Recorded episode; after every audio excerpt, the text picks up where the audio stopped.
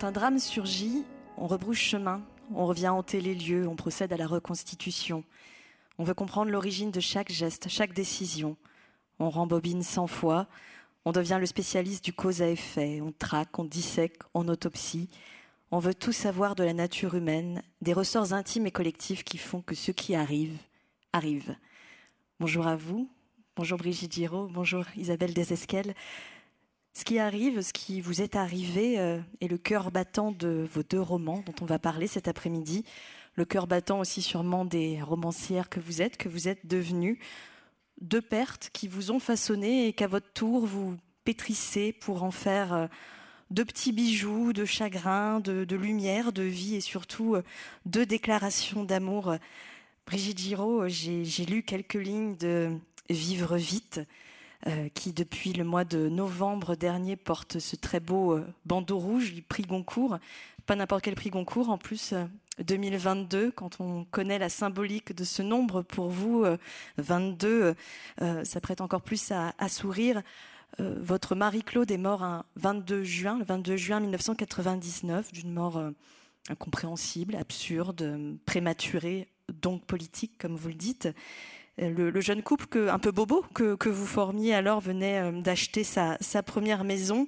La maison, un domino parmi d'autres dans ce que vous racontez dans ce livre finalement comme un compte à rebours vers l'accident, une suite de, choix, de décisions qui, mis bout à bout, ont, ont dessiné cette catastrophe. Dans ce livre, vous menez l'enquête, vous reconstituez cet enchaînement, mais aussi vous reconstituez une période de votre vie heureuse et puis une période qui nous parle à toutes et à tous, en tout cas si on est pas trop jeune, à la fin des années 90. Pour vous aussi, euh, Isabelle, il y a des, chiffres, il y a des dates qui résonnent, qui impriment même votre œuvre, qui revenaient dans vos livres précédents. Peut-être qu'il y a des lecteurs et des lectrices attentifs dans la salle. Il y avait des enfances brisées à l'âge de 8 ans, il y avait des drames qui survenaient à la fin du mois d'août. Parfois, il y avait même cette date très précise du 25 août 1976. Et puis, avec ce roman, là où je nous entraîne, tout s'éclaire enfin, en tout cas les, pièces du puzzle euh, sont, rassemblées. On, comprend le pourquoi de ces chiffres et de cette date. Dans ce roman, deux histoires au moins.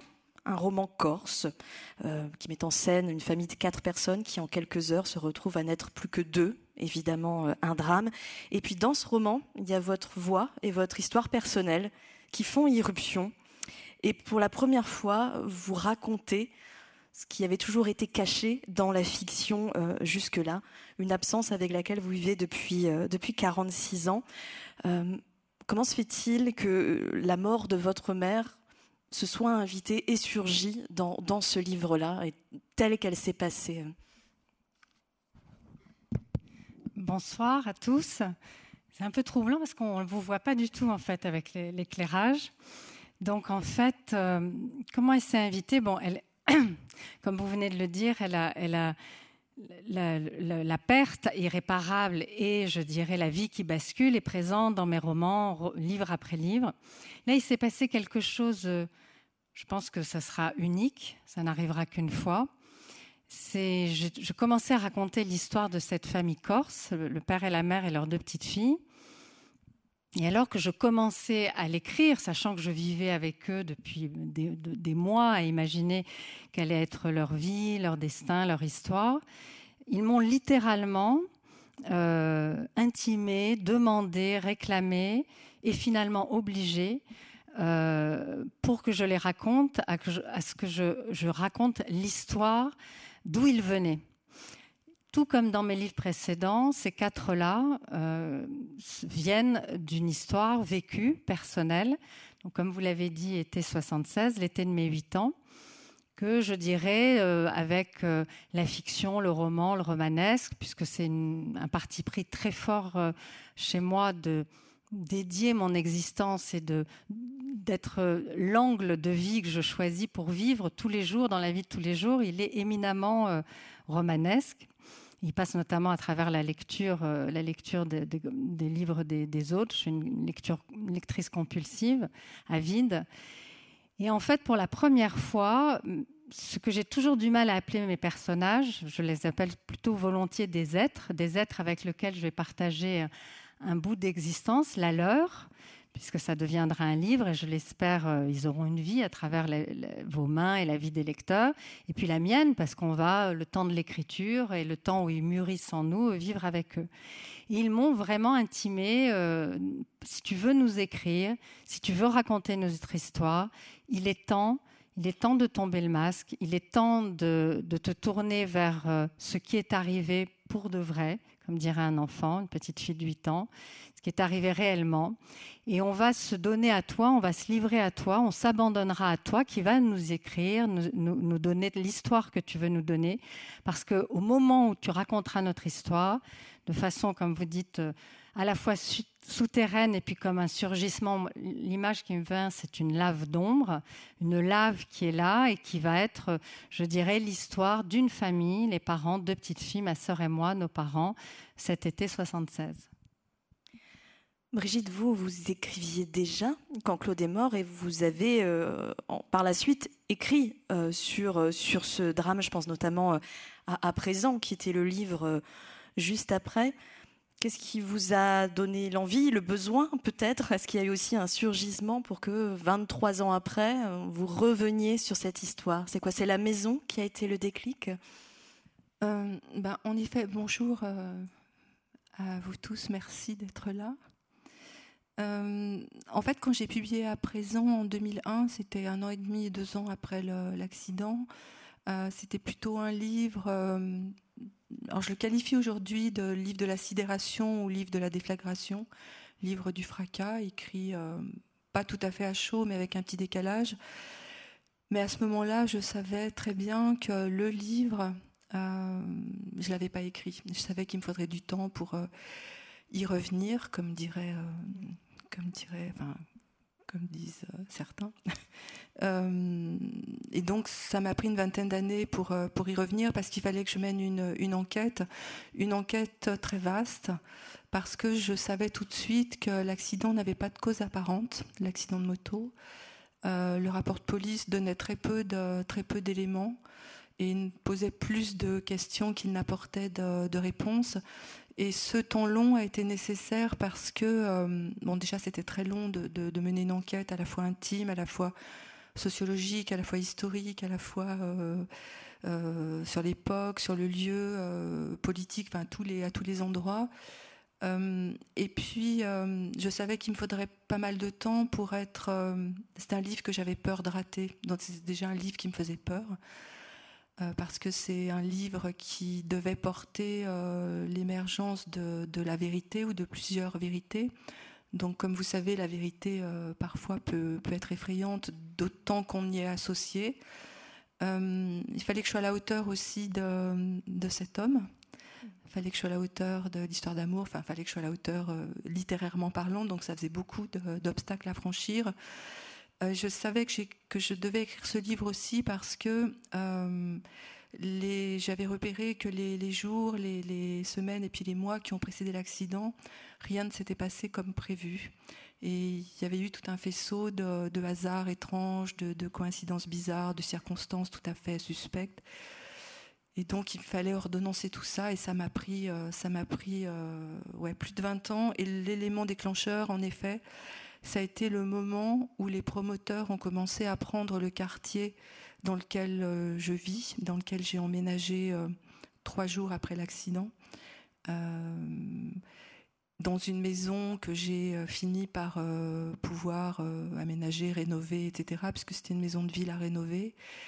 Euh, et 20 ans plus tard, les promoteurs euh, me signifient en fait qu'il va falloir euh, quitter les lieux. Et quand vous devez quitter les lieux, d'autant quand vous l'avez pas choisi, vous devez résoudre plusieurs équations. Déjà, vous devez être capable de vous projeter vers ailleurs. Donc c'est très étrange mentalement.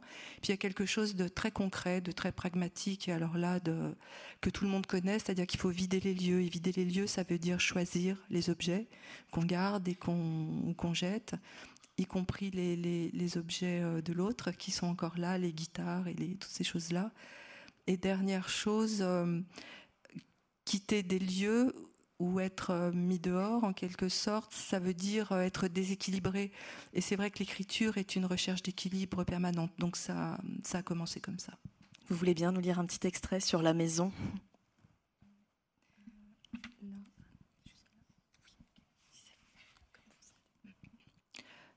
La maison était devenue le témoin de ma vie sans Claude, une carcasse qu'il m'avait fallu apprendre à habiter, et dans laquelle j'avais abattu des cloisons avec de grands coups de masse à la hauteur de ma colère. C'était une maison un peu bancale, avec son terrain à défricher, que nous avions espéré transformer en jardin. Au lieu de rénover, j'avais eu l'impression de défoncer, de saccager, de déclarer la guerre à ce qui me résistait. Le plâtre, la pierre, le bois, des matières que je pouvais martyriser sans que personne me jette en prison. C'était ma vengeance minuscule face au destin.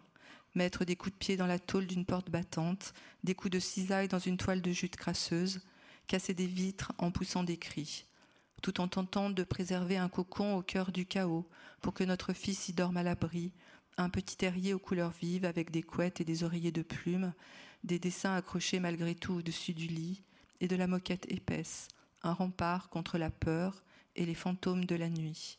Au fil des ans, j'ai fini par apprivoiser cette maison que j'avais prise en grippe, après avoir habité les lieux en somnambule, après avoir confondu le matin et le soir, j'ai cessé de me cogner au mur et j'ai commencé à les repeindre. J'ai arrêté de massacrer les cloisons et les faux plafonds, de considérer chaque mètre carré comme une puissance ennemie. J'ai calmé ma furie et j'ai accepté d'enfiler le costume d'une personne fréquentable. Il me fallait revenir au marché des vivants. Celui qui disait que j'étais veuve, je le passais au lance-flammes. Sidéré de chagrin, oui. Veuve, non. Merci Brigitte. Isabelle, euh, on le disait, Brigitte euh, écrivait déjà, il y a cette réflexion sur euh, le temps nécessaire, la, distance pour raconter cette histoire. Pour vous, la, dynamique a été un peu autre. Vous dites que vous êtes devenue écrivaine cet été de 1976, quand votre maman s'est suicidée. Comment on devient écrivaine à 8 ans?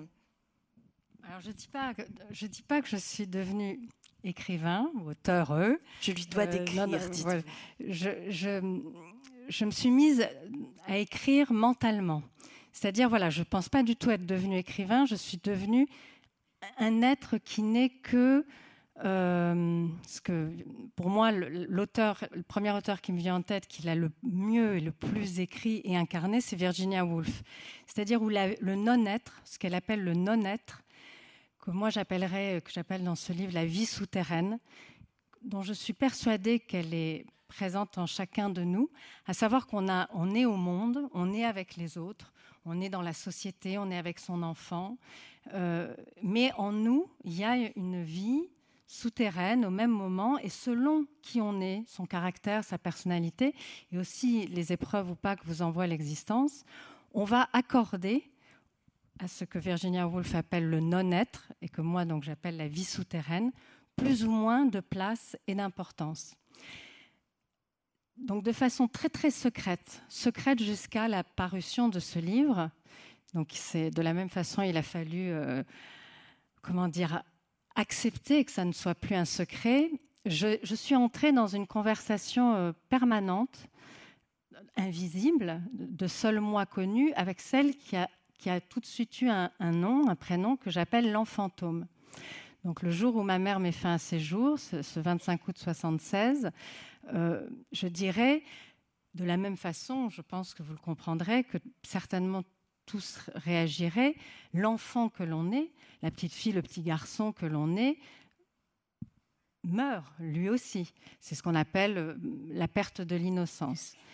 Et je dirais que euh, cet enfant que j'étais, qui basculait de l'autre côté de ce qu'est le monde et que la vie, le temps, les années nous révèlent et nous apprennent, là on va dire que c'est arrivé un peu tôt, un peu brutalement, cet enfant que j'étais a refusé littéralement de disparaître. Et elle est devenue un petit fantôme personnel, portable, intime, très secret. Et je suis entrée dans une conversation permanente qui sont devenus tous mes livres ensuite. Mais je l'ignorais, bien sûr. Je passais, voilà, je pouvais être en présence de tous les adultes qui étaient autour de moi euh, la seule chose qui primait, qui m'intéressait, c'est de ne pas perdre le fil de cette conversation, euh, cette vie secrète. C'est Quignard qui avait écrit ce livre, Vie secrète. Et en fait, quand euh, j'ai compris que je ne pourrais pas faire autrement que de donner une incarnation, une réalité à cette voix mentale, j'ai commencé à écrire ce que j'appelle pour de vrai et à publier des livres il y a un peu plus de 20 ans et de raconter souvent une histoire d'enfance, on va dire, euh, voilà, qui, bascule, mais encore une fois, comme on l'a dit tout à l'heure, avec la fiction, sans jamais révéler ce secret de l'enfantôme, sans jamais, je dirais, dire que celle qui me permettait d'écrire, celle dont j'étais la voix, euh, VOX, c'est cet être-là, euh, très présent, dont il m'est toujours euh, très complexe de parler, et qui finalement est devenu, je dirais, le cœur battant de, ce livre que vous avez là, là où je nous entraîne et de cette façon que vous avez de constamment tisser, tricoter entre le réel et la fiction. Euh, dans ce livre, vous nous amenez aussi un peu dans votre laboratoire de l'écriture, puisqu'on voit très concrètement dans la façon dont vous mêlez ces deux histoires. Il y a le roman corse, de la pure fiction, votre histoire personnelle, comment vous piochez, vous prenez, vous transposez dans notre histoire, vous masquez. Je veux bien que vous nous lisiez un petit extrait, Isabelle, si, je l'ai bien choisi et si vous arrivez à le lire. Et puis, j'aimerais vous entendre sur ce laboratoire de, de l'écriture. Pardon, merci.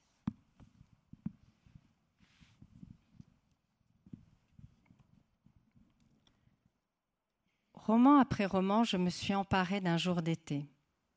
J'en suis la captive consentante, exposée l'irréparable en pleine lumière, la bulle retrouvée en y mettant Rachel et Paulina, leurs parents, je détourne le réel, imagine ce qu'il aurait pu produire.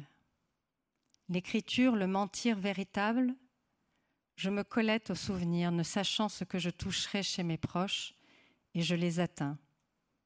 Qui le mesure? À le redouter, on n'écrirait plus. La vérité est une guimauve que l'on étire, on la tord, elle prend toutes les formes, revêt l'apparence qu'on lui donne. Sur ma boîte aux lettres, on ne trouve pas mon nom, mais ces mots, de pure fiction. Tout un monde où je vis. Je suis maladroite, malhabile. On me l'a souvent répété à l'adolescence et la vaisselle se brisait. Mais l'imagination, je ne la laisserai pas tomber. Réalité et fiction sont des partenaires, pas des adversaires. Je suis un pont suspendu entre elles.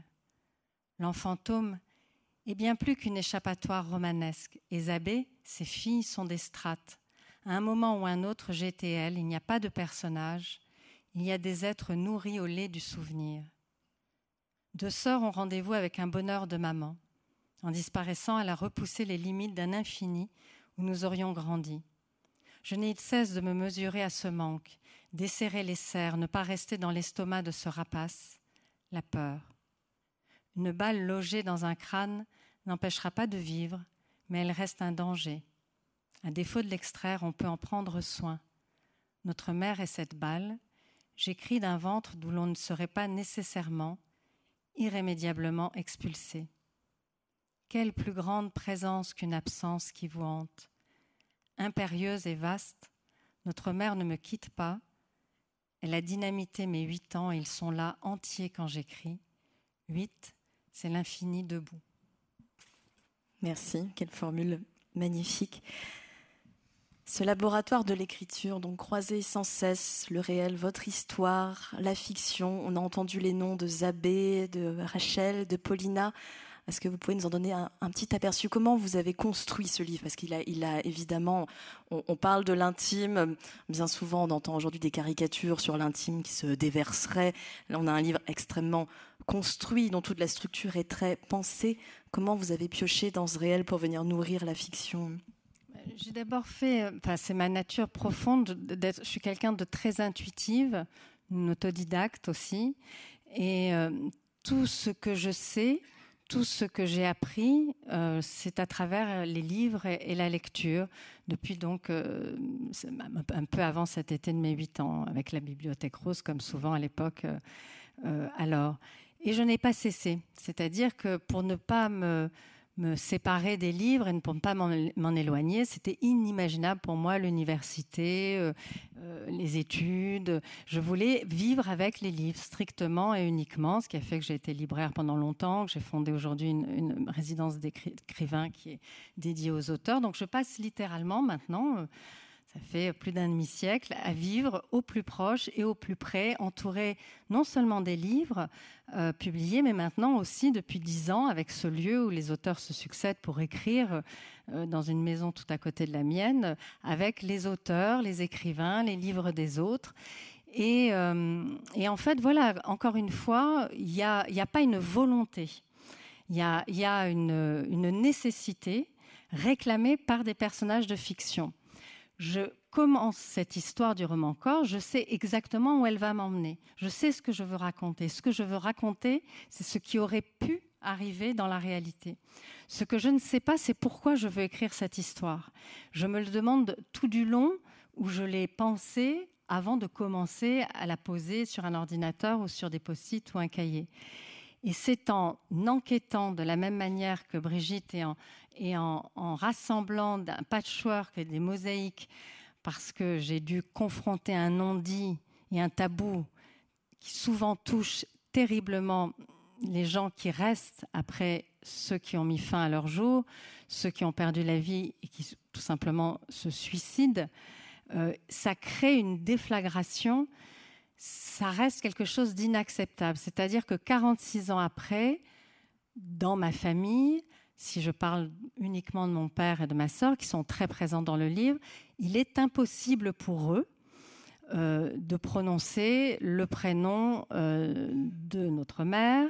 Il est impossible pour moi de l'évoquer avec eux, jusqu'à un moment qui est, dans le livre où, d'une certaine façon, euh, ce qui n'avait jamais été possible, à savoir ne serait-ce que prononcer le mot maman, c'est quand même quelque chose d'une grande violence, euh, voilà, j'ai décidé que personne ne m'empêcherait d'écrire dessus, personne ne m'empêcherait de le prononcer et des digues se sont rompues. Et euh, j'ai eu, je dirais, accès à quelque chose qui m'était essentiel pour raconter l'histoire de ces personnages du roman corps, c'est-à-dire les dernières heures de ma mère dernières heures, qui 46 ans après, puisque euh, c'est le fruit d'une conversation avec mon père qui a eu lieu au printemps 2021, euh, donc c'est très, très récent. Et si vous voulez, dans le cadre de cette conversation, ce que j'ignorais depuis 46 ans, et alors que j'écrivais cette histoire de ces quatre-là en Corse, il a dit une phrase que certainement j'ai entendue enfant que je ne savais pas que j'avais entendu, que j'avais oublié que j'avais entendu, et qui était toute l'histoire du roman que j'étais en train d'écrire. Dans cette phrase que me dit mon père, je vous disais tout à l'heure, je savais quelle histoire je voulais raconter, mais je ne savais pas pourquoi. Et alors que tous les éléments du roman Corse étaient là, il m'a dit en quelques mots qui sont dans le livre, euh, il, il m'a dit pourquoi je voulais l'écrire. Il m'a dit pourquoi, livre après livre, je voulais écrire. C'est-à-dire que euh, bon, c'est un peu délicat de le dire, mais je le dis quand même, c'est-à-dire qu'en fait, euh, vous savez, on lit beaucoup ça dans les faits divers et dans, dans les journaux. En fait, à c'est le, destin qui est tellement présent dans le livre de Brigitte. Et en fait, à quelques heures près, elle nous aurait embarqué, ma sœur et moi. Il y a eu un, un fait du destin qui fait que ça n'a pas eu lieu, que ça a été dit quand j'étais une toute petite fille, certainement dans une pièce à côté que ça s'est certainement déposé en moi, que l'enfantôme s'y est arrimé et a gardé ça et m'a dicté pendant beaucoup d'années d'écrire autour de ça.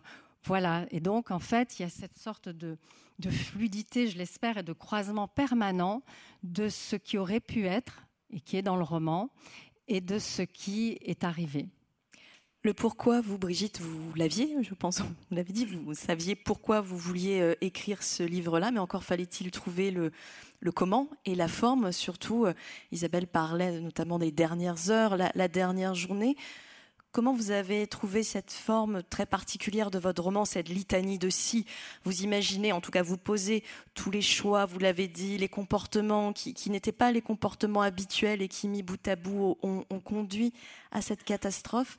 Comment vous avez utilisé finalement la fiction aussi pour combler les blancs hein ah ouais, bah, comme je le disais tout à l'heure, je savais d'emblée qu'il y avait eu pas mal de dysfonctionnements et qu'il y en avait eu un euh, dont j'étais euh, d'ailleurs responsable, qui avait été euh, le désir totalement fou d'acquérir une maison, c'est la maison dont, dont, je parle, dans laquelle j'ai vécu pendant plus de 20 ans, Euh, et ce désir était d'autant plus intense que cette maison n'était pas à vendre.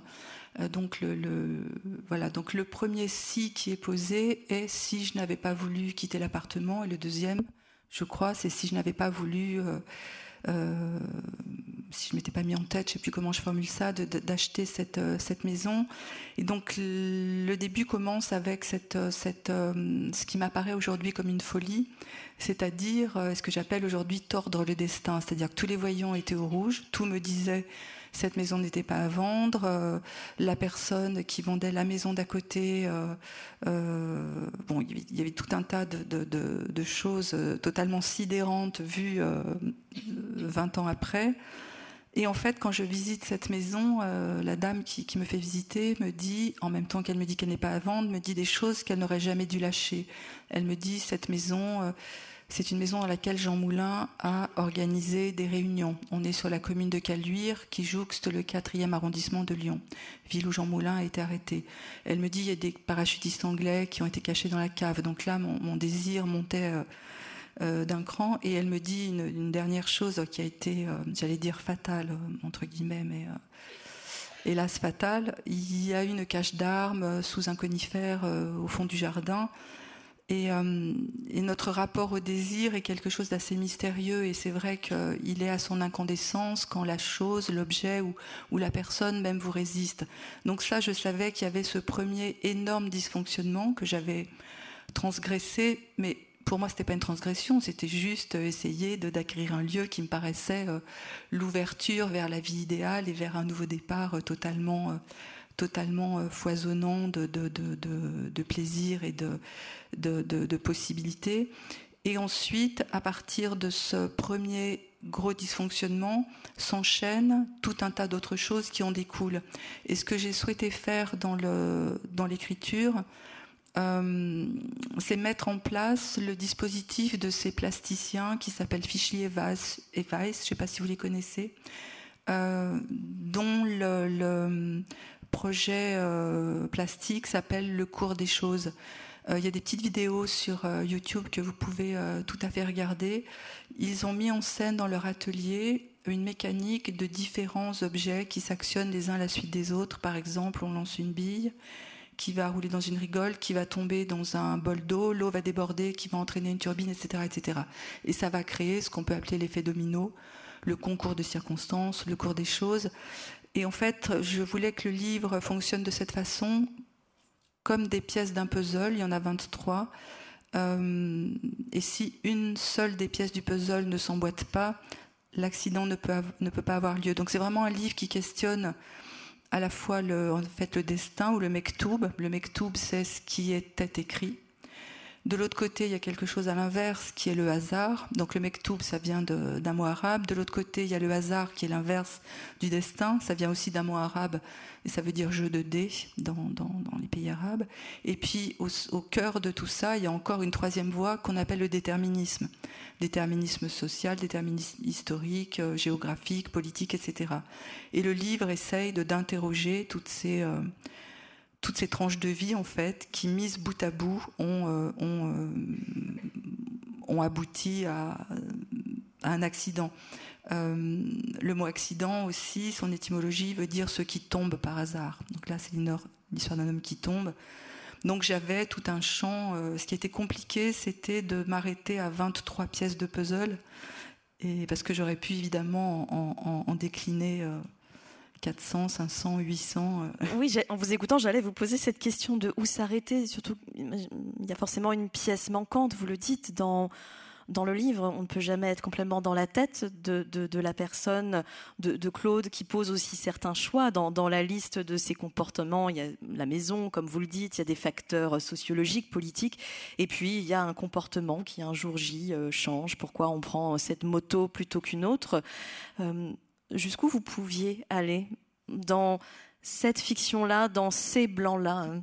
Alors en même temps, il y a aussi une pièce du puzzle qui est essentielle et sans laquelle, euh, c'est une des pièces les plus importantes. Il y a la maison et il y a, cette histoire de moto. Parce qu'en effet, ce jour-là, euh, Claude roulait sur une moto qui n'était pas la sienne, qui appartenait à mon frère, donc c'est euh, évidemment très compliqué, qui ne devait pas être là. Euh, moi, je n'aurais pas dû être absente puisque j'aurais dû être à Paris, mais j'ai décalé mon, aller-retour à Paris. Enfin, rien ne s'est passé comme prévu parce que les clés ont été données à l'avance, parce que le notaire, etc. Enfin, nos existences, en fait. Et c'est ce que je dis au début, quand une catastrophe ne surgit pas dans votre existence, vous n'allez pas passer au crible les journées, les semaines et les mois qui ont précédé, euh, qui ont précédé la, situation présente. Mais il se trouve que cette moto, la 900 Honda CBR Fireblade, ce qui veut dire lame de feu. Donc là, toi, tu disais euh, euh, lave. Euh, j'ai entendu ça et, j'avais lu. Et donc Fireblade, c'est lame de feu, évidemment fabriquée au Japon, mais interdite au Japon parce que jugée trop dangereuse et réservée à l'exportation vers l'Europe, la France, l'Italie, l'Espagne, l'Allemagne, ce qui pose déjà là un problème politique très fort de mondialisation, de libéralisme, de, de, profit, etc. Donc c'est aussi un livre qui questionne ce qu'est le, Là, c'était la fin du XXe siècle, mais cette moto a été commercialisée jusqu'en 2003. Ça me permet d'aller à la rencontre du fameux ingénieur japonais Tadao Baba qui a mis au point ce moteur à la demande de la firme Honda. Je me rends compte qu'au Japon, les ingénieurs, contrairement à chez nous, sont vraiment des héros sont absolument fêtés, tout le monde connaît leur nom, qu'il y a même une gamme de produits dérivés à l'effigie de Baba, il y a des t-shirts Baba, il y a des coques de portable Baba, il y a des tapis de tatami Baba, il y a des rideaux de douche Baba, c'est totalement fou. Et donc ce livre me permet euh, en quelque sorte d'aller explorer euh, d'autres vies que la mienne, si, je peux, si je peux le dire de cette façon, et de m'éloigner de moi le, plus possible. Moi, l'intime ne m'intéresse que quand il résonne avec le collectif, avec l'ailleurs et avec quelque chose de plus euh, sociologique ou historique ou, politique, comme je le disais. Cet intime politique, j'imagine que ça vous parle, Isabelle Desesquelles, quand on touche à la question du suicide, évidemment, il y a une dimension euh, euh, d'enquête familiale, intime, personnelle, comprendre, reconstituer qui était votre mère, ce que vous ne saviez pas d'elle petite fille, mais on touche aussi à un sujet euh, éminemment sociologique et politique. Vous l'esquissez dans, dans le livre? Oui, totalement. Un sujet d'ailleurs dont la société s'est pas emparée encore. Hein. C'est vraiment, euh, euh, voilà, je dirais la réflexion sur ce que ce, cette déflagration provoque sur ceux qui qui, qui restent. Il n'y a pas eu encore. Il y a un grand silence autour. Ça continue à beaucoup beaucoup déranger. Évidemment, je dirais que le, phare qui était le mien alors que j'écrivais, c'était écrire euh, à la fois contre et tout contre le tabou euh, qui touche beaucoup euh, de, gens, beaucoup de nos familles, contre parce que c'est s'inscrire contre une décision familiale depuis, on l'a dit, près d'un demi-siècle, et tout contre, parce que c'est grâce à, je dirais, à cette interdiction euh, que le livre est né, que je suis devenue euh, l'auteur que je suis, et qu'il y a eu plusieurs livres avant. Et en fait, c'était de vivre cette de vivre cet événement funeste comme quelque chose qui m'a donné aussi la vie qui est la mienne, puisque j'étais tellement petite, qui m'a donné, je dirais, une existence euh, qui est une euh, empreinte d'une jubilation euh, permanente quand on, quand on se dit qu'il va y avoir un prochain livre, quand on est dans l'écriture, quand on se dit que on ira au bout d'une histoire qui est en nous, qui nous tenaille depuis longtemps. Donc en fait, c'était que quelque chose qui a été le, malheur et qui reste un chagrin, deviennent quelque chose d'absolument ardent, de très heureux. Ça surprend parfois quand je le dis, mais de très heureux, de très beau. Euh, et je le pense et je le crois, je l'espère. Il, y a une phrase qui, qui, moi, me, est un, je dirais quelque chose qui m'accompagne tout le temps, c'est nos, chers fantômes qui vivent en nous plus longtemps que leur vie. Et je pense, bon, évidemment, Brigitte vient de le dire, mais voilà, je, crois vraiment à cela. Je crois qu'on est un être complet parce qu'on vit avec un ou nos fantômes, parce qu'on leur accorde du temps, et c'est quelque chose de très, très heureux. En tous les cas, pour ma part, c'est quelque chose de très, de très doux, de très prenant, parfois dangereux, parce qu'il ne faut pas leur accorder tout le temps et tout son temps, mais en tous les cas, qui, j'en suis persuadée, m'a donné une densité, une profondeur, et je souhaitais à travers ce livre que euh, tous ou chacun, en tous les cas ceux qui ont été frappés par le malheur. et cet instant de bascule que ça provoque en nous, quel que soit notre âge, puisse, comment dire, y trouver un écho. Et ce que moi, je sans le chercher, euh, se dépose en moi au fil de mes lectures, au fil des années, c'est une voix, une voix euh, intérieure qui va se, se, mettre en marche, qui va devenir très euh, évidente, très comment dire, qui va être déterminée parce qu'elle va nous donner des réponses qu'on n'aura pas trouvées chez les vivants, qu'on n'aura pas trouvées chez nos proches, chez nos plus proches parce que j'y reviens, il y a ce tabou, il y a ce silence, il y a ces non-dits. Donc en fait, effectivement, à travers mes livres et au fil des livres, il y a ce désir qu'en allant sur des terrains euh, qu'on peut considérer euh, minés ou euh, douloureux, tout au contraire, ça, ça entraîne vers quelque chose de très apaisé. En tous les cas, je le ressens comme ça. Chercher des réponses, euh, vous l'avez dit, il y, a les, proches, il y a aussi la littérature, évidemment. Vous avez parlé de votre amour des livres, et là en plus je m'adresse à deux anciennes libraires. Vous avez aussi ce, ce point commun. Euh, quels sont les livres qui vous ont peut-être le plus apaisé, nourri, éclairé, réconforté, euh, apporté dans ce cheminement qui était le vôtre. Isabelle, vous, vous citez dans, dans votre roman euh, D'Alva de Jim Harrison et cette très belle phrase J'ai beau avoir 45 ans, j'abrite en, en, moi pardon, une jeune fille en larmes. Est-ce que vous avez comme ça des, des, références qui vous viennent toutes les deux sur les livres qui vous ont porté euh? Alors, tu veux parler, Brigitte Tu veux y aller? En fait, ce, ce livre, il est né de Bon, c'est très présent, on n'en a pas parlé en fait, mais c'est très, très présent. Je ne sais pas si c'est important, mais présent. Il est né d'une passion que j'ai pour un texte de Tolstoï, qui est La guerre et la paix. Et en fait, si vous voulez, quand je, quand un livre, euh, la vie des livres, elle est parfois âpre. Euh, parfois, il y a ce moment, vous savez, où le livre, c'est difficile de le faire vivre, de le faire exister. On voudrait tellement plus pour, euh, pour lui. Et puis, il y a déjà, il y en a un autre qui est là, qui nous réclame d'être présent pour lui. Et moi, j'ai trouvé, euh, encore une fois, une sorte de parade à cette sorte de, de choses qui pourraient vous rendre fragile. C'est qu'avant de, de, de, commencer un livre, à chaque fois, je me plante devant ma bibliothèque, littéralement, et je demande à un de mes des livres qui ont le plus compté d'être, de me dire vas-y, de, me, de, m'engager parce que euh, je vais le prendre, je vais le sortir de, là où il est, euh, où je l'ai mis la dernière fois que je l'ai lu, je vais le mettre à, mon chevet, je vais ou non le relire. Ça a été le cas sur des livres précédents avec Les Misérables de Victor Hugo, avec David Copperfield notamment. Et là, euh, en fait, je me suis dit, pour raconter euh, l'histoire de ces quatre-là en Corse, et au fond, certainement, bien sûr, que je savais déjà que j'allais écrire l'histoire euh, personnelle et réelle, il fallait que je m'adosse à un que je considère comme un des plus grands. Il y a l'auteur, il y a Tolstoï, et il y a ce roman. Ce roman, euh, bon, voilà, il n'y a pas que celui-là, mais La guerre et la paix, c'est un livre tel, il contient le monde. Il contient le monde, il contient le temps, il contient les siècles. Euh, avec des personnages superbes. Et donc, pour lui donner chair et présence dans mon livre, j'ai décidé que la mère du roman corse, dans laquelle je m'incarne tellement, Zabé, dont on a parlé tout à l'heure, serait la traductrice française de référence de La guerre et la paix, notamment, et de Tolstoï.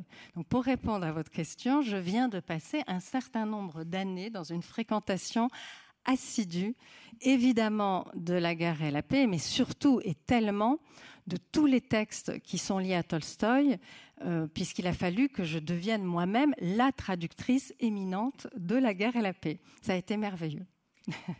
J'aurais pu parler de musique peut-être plutôt que de livres aussi. Euh, vos deux livres ont ça en commun également d'avoir une vraie bande son, euh, des chansons, des morceaux qui vous lient à Claude et à Gisèle ça, je pense qu'on l'a tous et toutes vécu quand on perd quelqu'un. Il peut y avoir des, morceaux qu'on ne peut plus entendre ou qui, au contraire, nous, nous bouleversent, qui ressuscitent d'un seul coup des moments de vie communes euh, à tel point que c'en est euh, troublant. Euh, qu'est-ce que vous, ça vous a fait, Brigitte, de, vous replonger dans ces morceaux? En tout cas, comment vous les avez utilisés dans, dans ce livre qu'ils viennent ponctuer? Et puis, ils nous replongent aussi dans, dans une époque qui est la fin des années 90. Ouais, mais c'est vrai que la musique irrigue euh, énormément le, livre euh, parce que c'est 20 ans de vie avec, euh, avec un musicien, avec un journaliste musical et avec quelqu'un qui dirigeait la discothèque municipale de Lyon. Donc, en étant spécialiste plutôt de rock et ce qu'on appelle la pop indé et aussi le jazz, donc c'est une vie qui se déroule avec une bande son en permanence, c'est-à-dire que rien n'est dissocié, tout est relié en permanence. Chaque moment d'existence est, lié à, un morceau, à une chanson, euh, beaucoup de transmissions, beaucoup de, concerts. Et c'est vrai qu'après après l'accident, euh, la musique a été euh, évidemment impossible à, entendre. Et, là, j'emprunte une phrase que, que Marguerite Duras avait écrite disant que que la musique était euh, parfois à ce point euh, dévastateur qu'il était impossible de, l'écouter. Et quand j'avais lu cette phrase de, Duras euh, longtemps avant, je, trouvais que c'était une phrase un peu poseuse. Et puis ensuite, j'ai compris vraiment ce que, ce que ça voulait dire. Donc ça a pris beaucoup de temps pour que la musique puisse à nouveau euh, prendre une place importante dans, ma vie. On sait que la musique, c'est peut-être euh, l'art qui est le plus lié aux émotions parce qu'elle vous surprend. Et une des premières fois que j'entends de la musique, et je ne sais plus si j'ai gardé ce passage ou pas, c'est quand j'entre dans un, je crois, euh, dans un, sur une aire d'autoroute, et je crois que c'était je sais plus si c'était Paul Naref ou c'était David Bowie dans un supermarché et puis c'était donc on rentre et puis on ressort parce que tout à coup il y a quelque chose qui vient vous qui vient vous percuter et pour lequel vous n'êtes pas, vous n'êtes pas encore prêt. Et c'est là où on se rend compte que la musique est, là en permanence dans, tous nos, dans toutes les zones d'existence, les restaurants, les cafés, les, gares, etc., et même les, ascenseurs. Mais c'est pas forcément de la bonne musique dans les ascenseurs. donc c'est un livre qui parle beaucoup de, de ce, de ce lien-là. Et par contre, j'ai pas du tout voulu euh, mettre une playlist à la fin. Euh, on s'est posé la question avec mon éditrice et puis on, s'est dit que c'était pas logique parce que la musique vient vraiment irriguer le, quotidien de l'existence. Donc l'écouter de façon dissociée, ça, ça n'avait pas de sens. elle a été faite la playlist, je crois. Je l'ai vue sur, sur une plateforme. Oui, je crois que quelqu'un l'a fait. J'ai pas encore. On m'a dit ça, oui. Ouais. Est-ce que vous vous êtes questionné euh, dans ce que vous pouviez partager? On l'a entendu, la, musique, ça faisait partie de votre vie, ça faisait partie de ce qui vous liait. Vous évoquez dans le livre euh, le morceau qui était votre morceau à, vous et Claude. Est-ce que vous vous êtes questionné euh, sur le fait d'en parler, de ne pas en parler, de garder ça pour vous euh, alors il y avait, il y avait, ouais, je me suis questionnée évidemment beaucoup. déjà, je me suis interdit d'écrire ce livre pendant 20 ans, donc ça fait beaucoup de, retenue. Et puis il y a eu un moment où, euh, où, il était possible, comme je le disais, où il y a eu une recherche d'équilibre. Et ça a nécessité l'écriture du livre. Et puis une fois que j'ai eu trouvé la forme, c'était possible de l'écrire. Euh, je me suis pas posé la question de la musique, elle est venue vraiment euh, tout à fait naturellement. Mais c'est vrai qu'il y a une, scène, il y a, deux ou trois scènes assez importantes, notamment une scène où il rentre un soir avec, euh, avec euh, l'album qui va devenir l'album euh, fétiche de notre existence, qui était La Fossette de Dominique A. Mais on n'est pas les seuls. Hein. Je pense que beaucoup d'entre vous, en entendant, en écoutant Le courage des oiseaux, ont tout à coup accédé à, un monde totalement, totalement nouveau. Là, c'était début des années 90. Et puis il y a un autre moment, il y a aussi un, si, ce moment que j'avais beaucoup de mal à m'autoriser à, écrire cette, euh, chose-là. Euh, j'avais peur que ce soit inconvenant. Euh, au moment où il doit quitter la discothèque, j'imagine que s'il écoute tel morceau, par exemple, Don't Panic de Coldplay, 3 minutes 14, c'est pas la même chose que si avant de partir il écoute Dirge de Daphne Vegas 5 minutes 44 parce que nos vies tiennent à parfois 1 minute 30 de, différence. Donc là, pour reconstituer cette, cette journée et cette écoute dont j'ignore tout, je ne sais même pas s'il y a eu écoute de musique, j'avais besoin moi de repasser par toute la bande son des, des, six derniers mois pour voir ce qui était euh, probable, pour être au plus proche de, la, de la réalité. La bande son de votre livre, Isabelle, c'est plutôt années 70, euh, Nougaro, et puis une chanson. Là aussi, on parle de, du choc de réentendre certains sons. Vous avez vécu cette expérience. Je veux bien que vous essayiez de lire l'extrait. Il est particulièrement émouvant, donc euh, vous vous arrêtez quand vous voulez.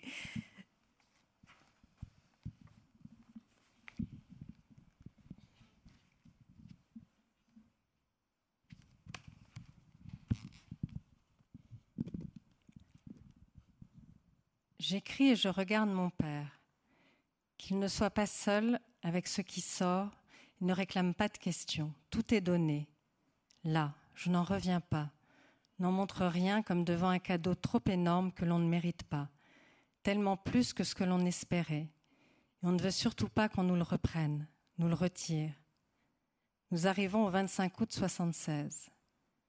Notre père me dit avoir acheté peu de temps avant des disques de Daniel Licari. Je note. Licari, connais pas. Que je crois. Je le taperai plus tard sur le moteur de recherche. Il me donne une Danielle Licari, chanteuse dans les années 70. Je ne percute toujours pas. Une vidéo YouTube s'affiche. Je lis Concerto pour une voix. L'effet du titre est instantané et déjà un choc. Je sais avant de l'écouter que je vais retrouver beaucoup de ce que j'ai laissé dans des limbes et n'ai pas oublié. J'appuie sur play. C'est tellement violent, tellement triste et immense. Je coupe le son immédiatement, comme si je venais de prendre le jus. C'est à ma sœur que je pense. Je viens d'entendre la voix de notre mère. Pendant une seconde, je l'ai crue et eu la sensation que sa voix m'était redonnée, alors ma sœur aussi doit l'entendre. Je pense que je ne la protège pas en écrivant, que je ne l'ai jamais protégée vraiment, pas assez. Je pense au visage anguleux de notre mère, je pense à la fatigue de mon rôle, l'exalté de la famille, la volubile, extravertie, pour en être moins touchée coulée du silence, la pauvre stratégie. Le soir tombe, je suis dans mon bureau devant l'ordi, seule à l'étage de la maison. Je relance le concerto pour une voix. L'enfantôme ressent ce que cela fait d'appuyer et réappuyer sur play, tout ce qu'elle charrie cette chanson. Sans doute notre mère l'aura beaucoup écoutée les derniers instants, et elle a teasé une tristesse, la beauté violente. Je monte le son au maximum, regarde devant. Il y a les arbres, une sève, le chagrin est vert, une forêt de feuilles amalgamées. Si je faisais un pas par la fenêtre, je pourrais atterrir dans un arbre ou tomber. J'écoute maman, quelle dure sa voix.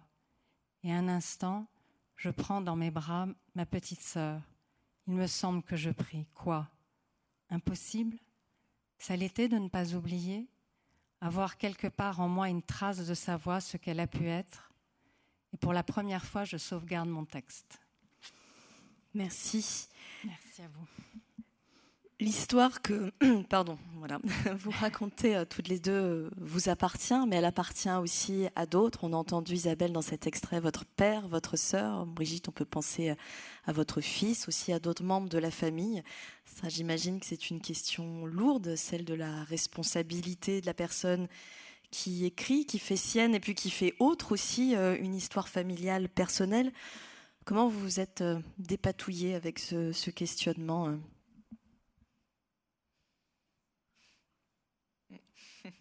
Moi, je ne me suis pas dépatouillée, donc euh, je ne me suis pas dépatouillée. Et pour m'en dépatouiller, j'ai euh, mis en scène euh, toute une galerie de portraits qui n'ont rien à voir avec ma famille, mais qui ont à voir avec un questionnement. quand quelque chose arrive qui n'est pas de, l'ordre collectif, justement. Euh, pour moi, ce livre, c'est comme une, interrogation sur le fait qu'il y aurait différentes sortes de deuils. Il y a des deuils qui sont des deuils collectifs parce qu'ils sont liés à des événements collectifs, des bombardements, des guerres, des déportations, des attentats. Ce qui veut dire qu'à ce moment-là, il y a euh, un possible, alors partage, c'est peut-être pas le mot qui convient, mais il y a une possibilité d'être épaulé dans face à un événement. La plupart du temps, il y a procès et la plupart du temps, il y a mémoire ou remémoration. Euh, quand on est face à...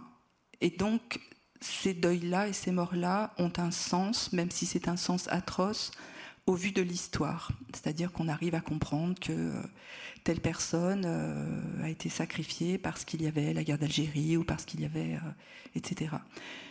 Quand on est dans le cas de quelqu'un qui se plante en moto, euh, face à ça, il y a un rapport à l'isolement qui est, qui est très grand. Euh, il y a un rapport au, tabou, il y a quelque chose qui ne va pas s'expliciter d'un point de vue collectif.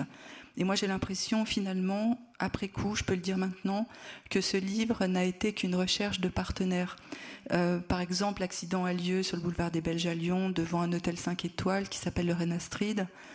Ça faisait 20 euh, ans que je passais devant, je m'étais jamais posé la question de savoir qui était vraiment la Reine Astrid.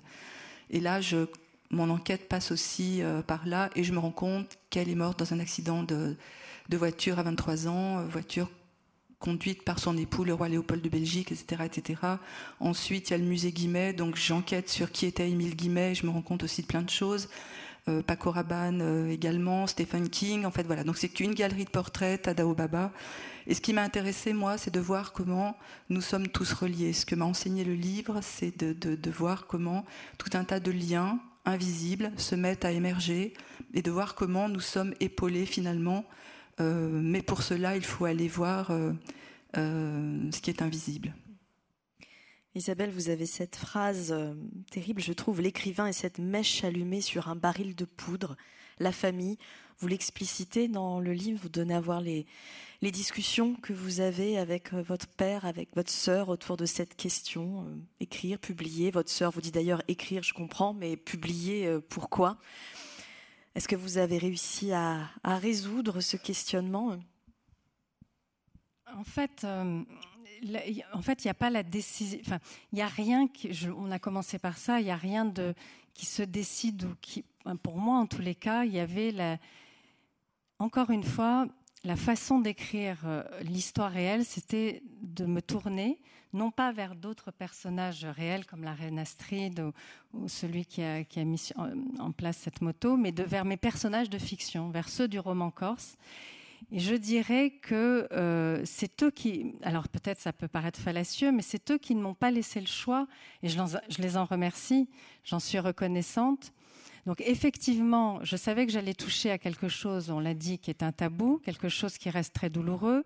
Et vous venez de dire cette phrase qui était une sorte pour moi de, de tout ce que j'avais tenté d'éviter livre après livre, c'est-à-dire de ne pas être cette mèche allumée sur un baril de poudre de la famille. Je savais que ce livre le serait. il y avait donc un interdit qui pesait depuis euh, plus de 20 ans pour euh, l'écrire ou le publier dans la seconde où euh, les quatre du roman corse m'ont dit si tu veux nous écrire, tu écris l'histoire qui est arrivée, rien ne pouvait m'empêcher, rien ne pouvait m'interdire. Je dirais que c'était même pas euh, conscientisé ou, possible. La seule chose, ça a été de, comment dire, de, le faire de façon très euh, de ne pas le faire dans le dos de mes proches. Pour autant, euh, ça, pour autant, oui, ce livre a été la mèche allumée sur un baril de poudre. Et oui, euh, ça reste quelque chose de, complexe. Je, souvent, lisant des livres, je me dis comment les proches ont pu recevoir, recevoir ces textes pour moi, il est évident que quand on écrit, en tous les cas c'est mon cas, la question ne peut pas se poser au moment de l'acte d'écrire. Au moment où on, écrit l'histoire, l'interdit n'est pas là, l'interdit ne pèse pas, euh, le danger est là, et je dirais, plus il est là, plus c'est intéressant. C'est ainsi que j'écris, pas autrement. Ça rend pas forcément euh, heureux. Euh, ceux qui sont autour, mais surtout soi, parce qu'on n'est jamais heureux de blesser ceux qu'on aime le plus. Mais, mais l'écriture, elle est intransigeante et heureusement. Ma question, Brigitte, sera peut-être un peu personnelle, vous y répondrez ou pas, mais Prix Goncourt, un livre qui, euh, en quelques Pourquoi semaines... Pourquoi vous ne me la posez pas? Ah, L'année prochaine, Isabelle. visibilité énorme, un concours, ce sont des dizaines, des centaines de milliers de personnes qui, vont vous lire, ce sont euh, des rencontres comme aujourd'hui dans toute la France, euh, des interviews médiatiques avec des journalistes qui vous posent plein plein de questions, et puis sûrement aussi des lecteurs et des lectrices qui viennent euh, lors de séances de dédicaces partager avec vous leur drame personnel, leurs pertes. Comment on vit ce, genre de frénésie? Est-ce que vous, avez pu vous sentir à certains moments euh, dépossédé un peu de, cet intime que vous aviez mis dans un livre? Est-ce que ça peut échapper finalement à la personne qui a choisi de raconter une histoire personnelle sans savoir tout ce qui va se passer derrière? À partir du moment où le livre est publié, on vient d'en parler, le livre publié c'est rendre public, donc c'est accepter que, que des lecteurs anonymes s'en emparent et, voilà. Euh, mais pour moi, la, difficulté, je ne sais pas si c'est le mot, était liée justement à ce qui vient d'être évoqué juste avant, c'est-à-dire les quelques très proches qui sont forcément euh, présents dans le livre et euh, avec lesquels et autour desquels j'ai essayé d'écrire sans jamais euh, que le livre tente de régler, on va dire, un compte, entre guillemets, qui n'aurait pas été dans, dans, dans, dans, la vraie vie. c'est aussi un livre qui essaye de, qui avance de façon assez périlleuse autour des concepts de responsabilité, voire de culpabilité, euh, que ce soit la mienne ou celle de quelques proches dans, dans la famille, évidemment, puisqu'il y a certaines, certains si qui commencent par, euh, qui mettent en, qui questionne le couple, qui questionne la famille, qui questionne la, fraternité, la, filiation, euh, la famille entre, euh, solidarité et ingérence. Enfin, il, y a, tout un tas de qui questionnent la technologie, qui questionnent tout un tas de choses. Euh, et c'est vrai que pour ce livre, je n'avais pas forcément rêvé d'une exposition très très grande. Et ça ne m'a pas, euh, de, ce point de vue-là familial, on peut pas dire que ça m'ait beaucoup aidé. Euh, mais comme j'ai essayé de, en écrivant, d'assumer absolument euh, tout sans mettre personne en danger, ça, ça, voilà, le problème n'est pas plus Bon, je pensais passer un peu plus inaperçu, mais, mais, mais ça veut dire que assumer, c'est quand même quelque chose d'assez euh, d'assez fort, qu'il faut que tout soit réglé vraiment, euh, vraiment avant. Il y a ce film qui vient de paraître, qui s'appelle euh, Youssef Salem a du succès. Je ne sais pas si vous l'avez vu.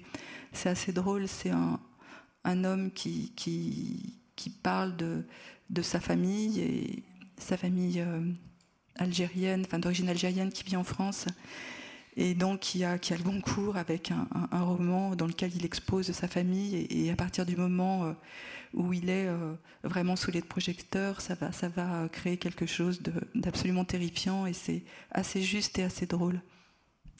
Est-ce que ces deux livres euh, viennent pour vous clore quelque chose, ouvrir quelque chose de nouveau? Comment on rebondit? On pourrait poser la question comment on rebondit après un concours tout simplement, mais je vous pose aussi la question Isabelle. Comment on rebondit après un livre comme celui-là? Vers où on va?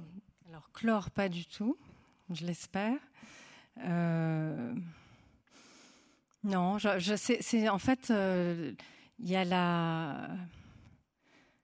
Pour l'instant, pour l'instant, je dirais, j'ai cette. Euh, j'ai cette vie d'écriture, ou peut-être c'est, je reviens à l'enfantôme et à cette écriture mentale qui date maintenant d'il y a 46 ans.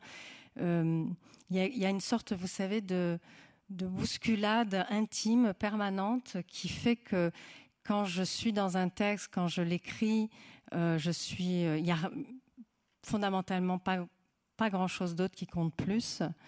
et quand il est écrit, le prochain est là. et ça peut prendre des années, hein, bien sûr, des années, mais, mais il est là et j'ai et le prochain, il est évidemment nourri de celui qui vient d'être écrit, de celui que je, qui continuera de ne jamais me quitter. En fait, euh, cette petite fille qui a été abandonnée, que j'ai été, euh, qui reste, puisqu'elle est toujours là, l'enfant fantôme, il y a une chose avec les livres, il y a une vertu extraordinaire qu'ils ont, c'est qu'ils ne vous abandonnent pas. Un livre ne peut pas vous abandonner. Il est là, vous le relisez, vous le reprenez, vous le retrouvez, vous le rachetez, vous l'offrez. Euh, je pense que tout est là pour moi. Il ne peut pas y avoir d'abandon. Brigitte, le prochain livre va aussi se nourrir de celui-ci ou...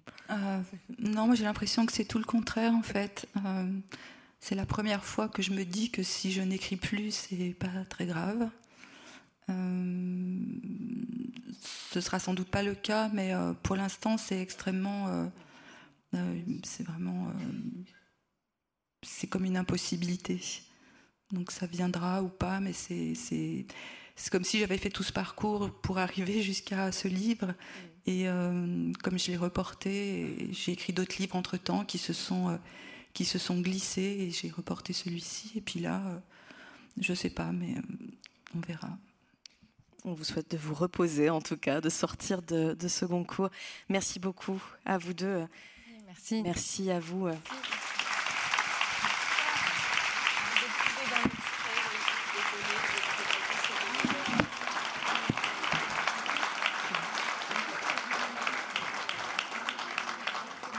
beaucoup. Une séance de dédicace vous attend maintenant si vous voulez venir saluer euh, Brigitte et Isabelle. Alors je ne sais pas exactement où ça se passe, au mur blanc, je crois, c'est ça Astrid? À la sortie de la salle, vers le musée. Laissez-vous euh, guider et porter. Merci encore.